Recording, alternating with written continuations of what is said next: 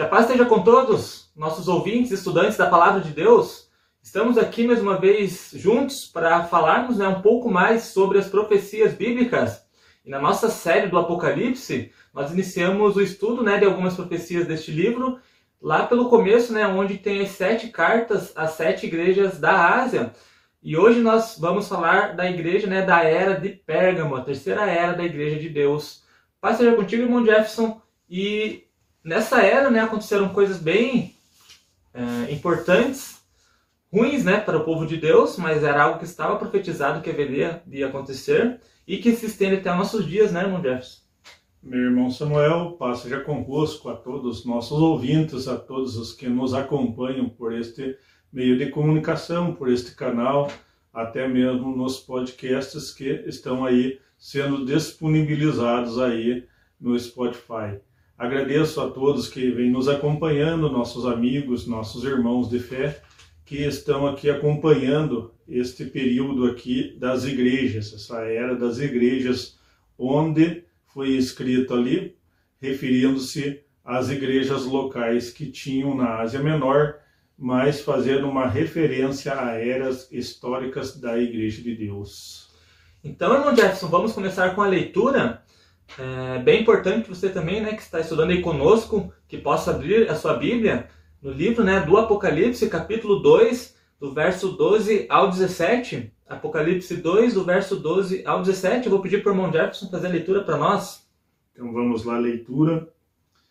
E ao anjo da igreja que está em Pérgamo, escreve: Isto diz aquele que tem a espada de dois fios. Eu sei as tuas obras e onde habitas, que é onde está o trono de Satanás, e retens o meu nome e não negastes a minha fé, e ainda nos dias de Antipas, minha fiel testemunha, o qual foi morto entre vós, onde habita Satanás.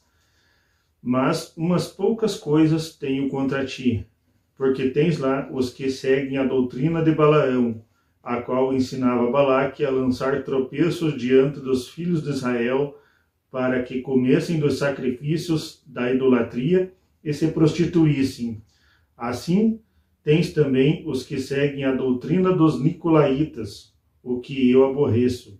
Arrepende-te, pois quando não, em breve virei a ti, e contra eles batalharei com a espada da minha boca quem tem ouvidos, ouça o que o Espírito diz às igrejas. Ao que vencer, darei eu a comer do maná escondido, e dar-lhe-ei uma pedra branca, e na pedra um novo nome escrito, a qual ninguém conhece, senão aquele que o recebe. Então essa leitura, né, a mensagem, a terceira era da Igreja de Deus, que é Pérgamo, que nós cremos né, que essa era da igreja iniciou-se logo após a perseguição, como nós falamos aqui na, na era da igreja passada, que foi de 303 até 313, né?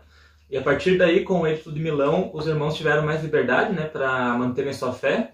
Porém, nós cremos, né, que começou a era de Pérgamo aí, e dentro dessa era da igreja, né, que vai ali até talvez o ano 600 aproximadamente, aconteceu várias coisas também que, além né, da perseguição, como sempre teve contra o povo de Deus, foi dentro dessa era, né, que começou a apostasia e nós vamos falar aqui com detalhes, né, algumas coisas para que isso fique bem claro e se encaixe perfeitamente naquilo que a mensagem diz. Né? Nós vamos mostrar aqui pela Bíblia que uh, o surgimento do, do, paganismo está bem atrelado à mensagem dessa igreja aqui. Mas, irmão Jefferson, então aqui ele começa falando né, da, da, da mensagem daquele que tem a espada aguda de dois fios. E antes da gente falar um pouco da geografia do local, eu quero que você confirme para nós essa espada aguda de dois fios, que todo aquele né, que lê a Bíblia creio que chega à mesma conclusão que a espada aguda de dois fios nada mais é que a palavra de Deus, a palavra da verdade. Certamente, irmão Samuel, a espada aguda de dois fios, ela é o antigo e o novo pacto, ou muitos de nós referimos como antigo e novo testamento, ou seja, o fundamento dos profetas e dos apóstolos, lá descrito em Efésios 2:20 e em Hebreus 4:12. Você aí pode pegar sua Bíblia e ler o que está escrito lá, que ela é mais afiada do que uma espada de dois fios que corta até o íntimo da alma. Em algumas inscrições está escrito assim, em algumas traduções vem falando dessa forma. Em outras traduções fala de forma diferente, mas ela é penetrante no ser vivente, ela é penetrante naquilo que busca o conhecimento da palavra de Deus. Isso significa a espada aguda de dois fios. Irmão Jefferson, agora vamos falar um pouco da, do local, que Pérgamo, né, uh, era uma, uma cidade que tinha vários altares pagão, pagões, né, pagãos, com vários deuses, e hoje em dia ainda existe essa cidade com o nome de Pérgamo, e tem mais alguns detalhes bem interessantes né, nessa cidade, que é histórica e muito muito influente né, por Roma, muito influenciada por Roma, né, que era a sua cabeça ali, a sua sede né, uh, em determinado período da história. Como é de costume, que eu separei alguns escritos que está na história, você pode pegar aí e pesquisar na história sobre aquilo que eu vou ler aqui. Eu dei uma resumida dentro daquilo que está na história. Pérgamo foi fundada por gregos, então tanto que ela ficava ali perto de, da Grécia, então era normal ter influência grega. Após a morte de Alexandre o Grande, o Alexandre Magno, ela ficou sob o comando e posse de Licímaco, um dos quatro generais. Lá, para quem estuda o livro de Daniel, vai saber disso, disso aí. Nas guerras greco-romana, o rei Átalo tomou o lado dos romanos contra a Macedônia. Então, esse rei ali fez uma escolha, rei Átalo I. Seu sucessor, Eumenes II, começou a enorme biblioteca rivalizando com Alexandria no Egito. Então foi aí que começou-se os pergaminhos. Então os pergaminhos, ou seja, a escrita naquele tipo de material, levou o nome da cidade.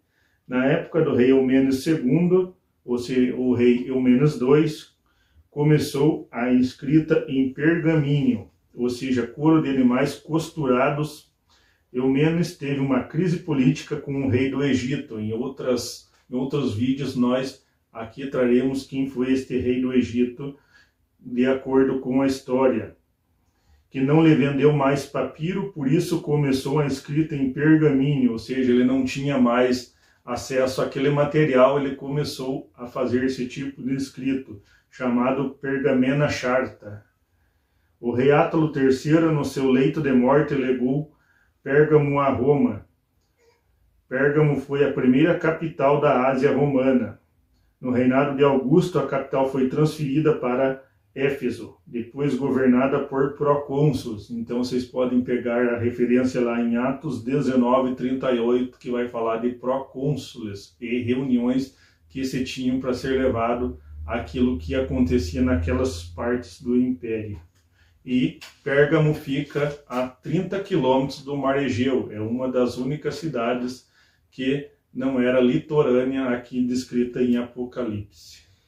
Então isso é um pouco da história né, da, de Pérgamo, que nós só falamos aqui né, para acrescentar conhecimento ao vídeo, mas o conteúdo né, que nós vamos falar agora é o profético. E, irmão Jess, aqui o primeiro tom de profecia, né, fala que essa era está no lugar em que Satanás habita, né, em seu trono. Então, Uh, não necessariamente na cidade de Pérgamo, apesar de toda a idolatria que era forte lá, mas a principal mensagem aqui, irmão Jefferson e caros ouvintes, é de que foi nessa época que a Igreja Católica Romana né, começou a se desenvolver através do Bispo de Roma, foi onde este ganhou muita autoridade como líder e cabeça das igrejas. Então, até a profecia menciona os Nicolaitas, que eram os líderes do povo, né? Então aqui surgiu a autoridade do, do bispo de Roma, que viria se tornar o Papa, né, o chifre pequeno lá, lá de Daniel, que era um líder, né, o pontifício. Então isso também nós conciliamos com o nicolaísmo citado nessa profecia. Irmão Jefferson, o Satanás habita aqui porque foi nessa época que ocorreu alguns concílios e foram fundadas doutrinas estranhas às escrituras, como por exemplo, domingo como dia de guarda ou a Trindade. É, certamente, irmão Samuel, aí começou o nicolaísmo. Aí já não era mais o embrião, aí já estava formado o nicolaísmo, ou seja, os dominadores do povo, como nós vimos em outros vídeos, Nicaus, Laos, dominar o povo. Aí já estava formada a Igreja Católica Apostólica Romana e tinha por cabeça o Papa, ou seja, o Bispo de Roma. Esse Bispo de Roma, tendo ali o aval do imperador, começou a criar certas dogmas, certas doutrinas ali, também com o imperador empunhando para ele ali certas doutrinas. Então é muito importante nós analisarmos de forma correta a história, porque o imperador também tinha influência ali, houve casamento ali na, com a igreja e o Estado, e nesse casamento ali veio a substituição do sábado judeu, ou seja, do sábado dos filhos de Deus, que Deus deu o sábado a todos os seus filhos, pelo domingo, veneráveis dias soles, venerável dia do sol, e também ali o nascimento da doutrina da Trindade, essa doutrina apóstata e pagã aí, o qual eu considero a pior de todas as doutrinas. Então temos alguns fatos importantes históricos para citarmos, né? Então nessa época também teve o surgimento ali do, de Constantino, né? Logo após a, a, era da Igreja passada, Constantino começou a organizar os concílios, né? O irmão Jackson citou bem aí, surgimento da, da novas doutrinas, como a da Trindade, por exemplo. Houve a cristianização, né? Do, da igreja pagã, onde ela se tornou a igreja católica. Também em 538 teve o início né, da, dos 1260 anos proféticos. Então várias coisas ocorreram nesse, nesse período, por isso que ele é denominado como o trono de Satanás, porque foi nesse, nessa época que Satanás armou uma, uma grande armadilha, né? uma grande estratégia que dura até hoje, onde ele cristianizou, né, Jefferson, através de uma imagem mentirosa, toda a, a crença que vai contra a palavra de Deus. Antigamente as pessoas é, adoravam deuses pagãos, como a própria Roma, né? Porém, com a nova estratégia de Satanás, agora as pessoas adoram esses deuses de forma escondida. Isso nós vemos né, no próprio Natal, símbolo pagão, que é uma, adoração camuflada, né, que poucas pessoas conhecem é, Páscoa e tantos outros feriados aí que foram modificados através do surgimento da Igreja Católica e foram misturados com deuses pagãos, né? Então, isso é o trono de Satanás, esse local onde eles habitavam é a era que esteve presente quando surgiu tudo isso que nós conhecemos até hoje, né? Essas doutrinas que são muito mais populares do que a própria verdade das Escrituras.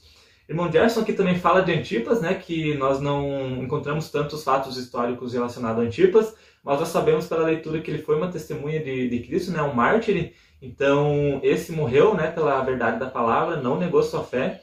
Também um outro detalhe bem importante que fala aqui nessa, uh, nessa profecia. Né? Irmão Gerson, agora nós vamos falar um pouco sobre a doutrina de Balaão, porque todos conhecem né, a personagem Balaão, lá do livro de Números. Nós vamos fazer uma leitura aqui para que possa ficar bem claro o que, a mensagem está querendo dizer, porque na profecia é dito que alguns dentro dessa era da igreja tinham é, a doutrina de Balaão, que ensinava o povo de Israel a pecar, né, a cometer o pecado da fornicação. Então, é uma mensagem profética também, e nós vamos ler um texto para que fique bem claro o que ela está querendo dizer, antes de explanarmos né, o seu significado. Então, irmão Jefferson, você pode abrir sua Bíblia para nós, Números 31, e ler a partir do verso 9 até o 16, se você tiver a tua escritura também, né, é bem importante você acompanhar, para que possamos entender a mensagem profética relacionada a Balaão. Então vamos à leitura. Porém, os filhos de Israel levaram presas as mulheres dos medianitas e as suas crianças. Também levaram todos os seus animais, todo o seu gado, toda a sua fazenda, e queimaram a fogo todas as suas cidades, com todas as suas habitações e todos os seus acampamentos. Tomaram todo o despojo, toda a presa de homens e de animais, e trouxeram a Moisés e a Eleazar, o sacerdote, e a congregação dos filhos de Israel, os cativos, e a presa e o despojo para o arraial nas campinas de Moabe, que estão junto ao Jordão em Jericó. Porém Moisés e Eleazar, o sacerdote, e todos os maiorais da congregação saíram a recebê-los fora do arraial. Indignou-se Moisés grandemente contra os oficiais do exército capitães dos milhares, capitães das centenas, que vinham do serviço daquela guerra. E Moisés disse-lhes: Deixastes viver todas as mulheres? Eis que estas, eis que estas foram as que, por conselho de Balaão, deram ocasião aos filhos de Israel de prevaricar contra o Senhor no negócio de Peor, pelo que houve aquela praga entre a congregação do Senhor.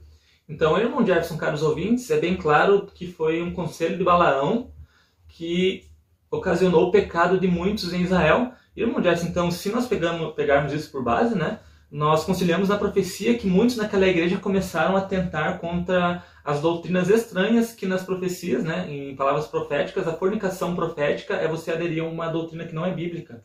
É aderir a uma doutrina que não é bíblica e também levar em consideração alguns irmãos que ficavam ali na época ali cutucando sobre as doutrinas antibíblicas, ou seja, passando a mão na cabeça daqueles que não estavam de acordo com as doutrinas bíblicas. Então, essa é a doutrina de Balaão, ou seja, aqueles que não estavam com as doutrinas bíblicas é como se fosse aqueles filhos de Israel que se comportavam mal lá, que tiveram aqueles relacionamentos com as mulheres lá. Vocês podem encontrar isso em Números 25, do 1 ao 3, qual foi lá o comportamento que eles tiveram, também qual foi a decisão de Moisés lá para que a ira do Senhor se apartasse do arraial. Então, muitos irmãos ali relevavam e toleravam doutrinas erradas. Então, eles tinham essa consequência ali. E também deixavam entrar nas igrejas ali essas doutrinas erradas ali, esses ensinamentos errados que não foi o que Cristo ensinou. Até aqui, ó, sei das tuas obras, que é o que cita lá na, na escrita, lá na leitura em que fizemos agora há pouco, lá de Apocalipse falando sobre a igreja de Pérgamo. Então, fazia o que agradavam a Deus.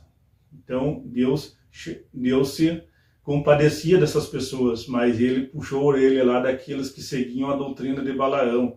Então, tinha muitos irmãos, irmãos fiéis, irmãos ali que guardavam a doutrina, sofriam consequências por serem perseguidos, mas tinha alguns irmãos que deixavam ali entrar a doutrina de Balaão, e é onde foi onde começou a igreja apostatada e, e lá pelo ano 500 e pouco, lá 538, que nós sabemos na história, esses irmãos que faziam que agradavam a Deus, faziam as obras de Deus, tiveram que sair do meio daquele povo e se esconder aí em lugares ermos, segundo os relatos históricos aí da igreja. Então, isso né, nós entendemos por doutrina de Balaão, que infelizmente está muito incluído ainda no sistema religioso atual, né? Muitos tem nem que seja um pouco da doutrina de Balaão, né, ou seja, da contrariedade às doutrinas de Deus incluída né, em seus pontos de fé, entre elas, como a gente sempre cita aqui, né, a, a doutrina da Trindade, que é a principal que está embutida aí no meio cristão. Outro detalhe interessante que podemos falar aqui sobre essa igreja também é que o, o significado Pérgamo, né, em sua palavra, também significa união. Isso, né, denominado numa era da igreja onde que Constantino fez a união do Estado com a Igreja, né? Muitos conhecem sobre isso, onde surgiu o novo poder romano, né? Que nós conhecemos em outras profecias também, com a besta ali que surge da terra. Então foi nessa época que aconteceu esse casamento, né? Onde a Igreja não tinha só o domínio religioso, mas também o domínio político. Não a Igreja verdadeira, né? Mas a Igreja é, apostatada, né? Aqueles que não obedeciam à verdade. Então, irmão Jefferson, aqui para encerrar, até comprovando que nós falamos da doutrina de Balão, né, que é aquela, aquele ensinamento contra as escrituras, o próprio Jesus disse que vem e batalhará com eles com a espada da sua boca. Isso, né, irmão Jefferson, nós cremos que é a palavra da verdade, que Cristo sempre vai batalhar contra essas heresias utilizando a palavra, né, a escritura, ou seja, a Bíblia. Usando os escritos, aquele ensinamento que ele nos deixou aqui quando ascendeu aos céus. Ou seja, ele passou a seus discípulos e os irmãos vieram de lá para cá trazendo esses ensinamentos descritos nas Escrituras. Jesus vai usar a Bíblia como forma de julgamento, se fez correto ou se não fez correto, se a pessoa anda de acordo com a palavra de Deus ou ela deixa a desejar segundo a palavra de Deus. Isso aí é que todo cristão deve seguir, todo filho de Deus deve seguir. A palavra cristão também já começou a ser incutida nesta época o qual chamavam aqueles irmãos de cristãos e eles não tinham vergonha de ser chamado pelo nome do Messias, pelo título do Messias. Cristão e Messias é o mesmo título, mas eles se diziam seguidor de Jesus Cristo, seguidor de Jesus o Cristo, eles não tinham vergonha, por isso que a Bíblia até diz aqui, retens o meu nome, não negaste a minha fé. Qual era a fé de Jesus Cristo? Qual era o nome? O nome era Jesus. Qual era a fé de de Jesus, crer no único Deus, ensinar o reino que está por vir e fazer com que as pessoas deixem seu mau caminho e voltem a Deus. Isso é o ensinamento universal de todos os irmãos que aprendem segundo as Escrituras, segundo a palavra de Deus.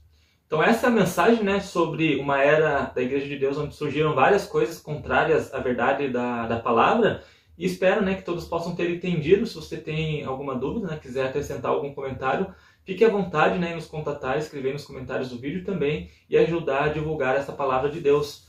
Mas é isso, irmão Jefferson, me despeço por aqui, que a paz seja contigo.